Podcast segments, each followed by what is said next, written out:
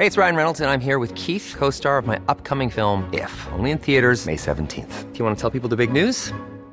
All right, I'll do it. Sign up now and you'll get unlimited for $15 a month in six months of Paramount Plus Essential Plan on us. Mintmobile.com slash switch. Upfront payment of $45 equivalent to $15 per month. Unlimited over 40 gigabytes per month. Face lower speeds. Videos at 480p. Active Mint customers by 531.24 get six months of Paramount Plus Essential Plan. Auto renews after six months. Offer ends May 31st, 2024. Separate Paramount Plus registration required. Terms and conditions apply if rated PG.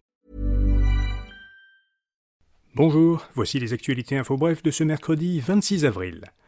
La panne d'électricité qui a affecté hier après-midi jusqu'à 500 000 Québécois a été causée par un problème survenu pendant des travaux de maintenance à la centrale Churchill Falls au Labrador.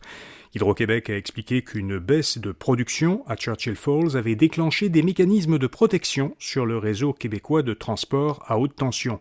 Environ 5000 foyers étaient encore privés d'électricité hier soir. François Legault dit que c'est lui qui a pris la décision de renoncer à un tunnel autoroutier entre Québec et Lévis et que cette décision est finale. Il soutient que c'est la meilleure décision pour les Québécois et il ajoute qu'il refuse de s'excuser, contrairement à ce que réclame le Parti québécois. Par ailleurs, Legault a insinué que le chef péquiste Paul Saint-Pierre Plamondon ne serait peut-être pas député s'il n'y avait pas eu de vol de dépliants dans sa circonscription pendant la dernière campagne électorale. Le Premier ministre faisait référence au fait que la candidate solidaire qui affrontait Plamondon avait été filmée alors qu'elle remplaçait un dépliant du PQ par un dépliant de Québec solidaire dans une boîte aux lettres et que cela l'avait amené à retirer sa candidature. Le gouvernement du Québec met 5,8 millions de dollars à la disposition des municipalités et des offices d'habitation pour répondre aux besoins des ménages qui n'auront pas de logement au 1er juillet.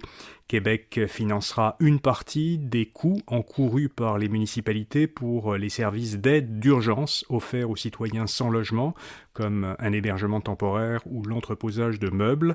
Le gouvernement subventionnera aussi les offices d'habitation qui donnent un service d'aide à la recherche de logement.